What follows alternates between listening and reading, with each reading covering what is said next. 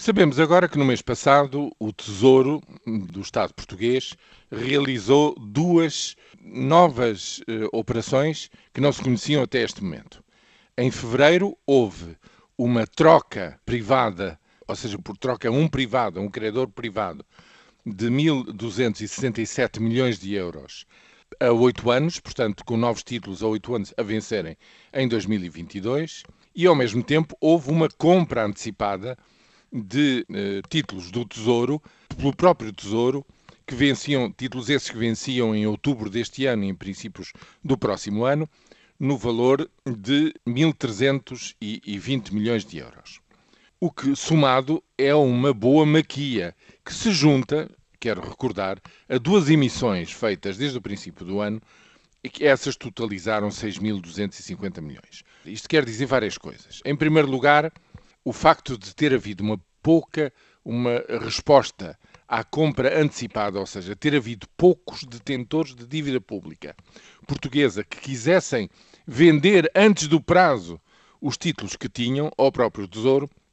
significa que ninguém acha que aquilo seja pãezinhos quentes na mão deles, ou seja, a confiança está a aumentar, até porque são títulos que rendem bom dinheiro. Isto em primeiro lugar. Em segundo lugar, o facto de se ir com esta troca de títulos a um privado, alongando o perfil da dívida pública, isto significa, pura e simplesmente, que o Ministério das Finanças, através do IGCP, a entidade que gera o tesouro do Estado português, está efetivamente num grande ativismo. Para quê? Para, no fundo, convencer a Troika, quando se fizer a análise final e se discutirem os termos da saída do programa de assistência, de que a situação financeira em relação à gestão da dívida pública é confortável em Portugal e que já não é preciso nenhuma muleta, nenhuma, hum, no fundo, nenhum programa cautelar, porque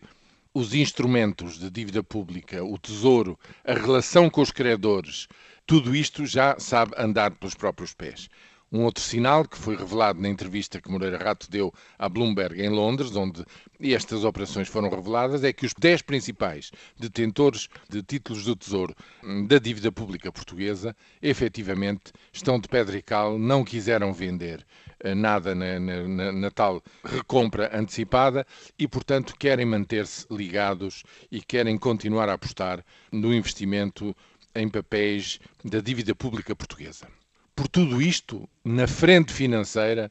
eu estou cada vez mais convencido que um, Maria Luísa Albuquerque, toda a sua equipa, estão a trabalhar no sentido de convencer a Troika de que Portugal está em condições, do ponto de vista da base financeira, digamos, da folga de, do dinheiro em caixa, que neste momento andará uh, no Tesouro à, à volta de 16 mil milhões, por tudo isto, estou convencido que quer convencer os parceiros da Troika de que Portugal tem condições mais do que suficientes para uma saída limpa do seu programa de assistência económica e financeira.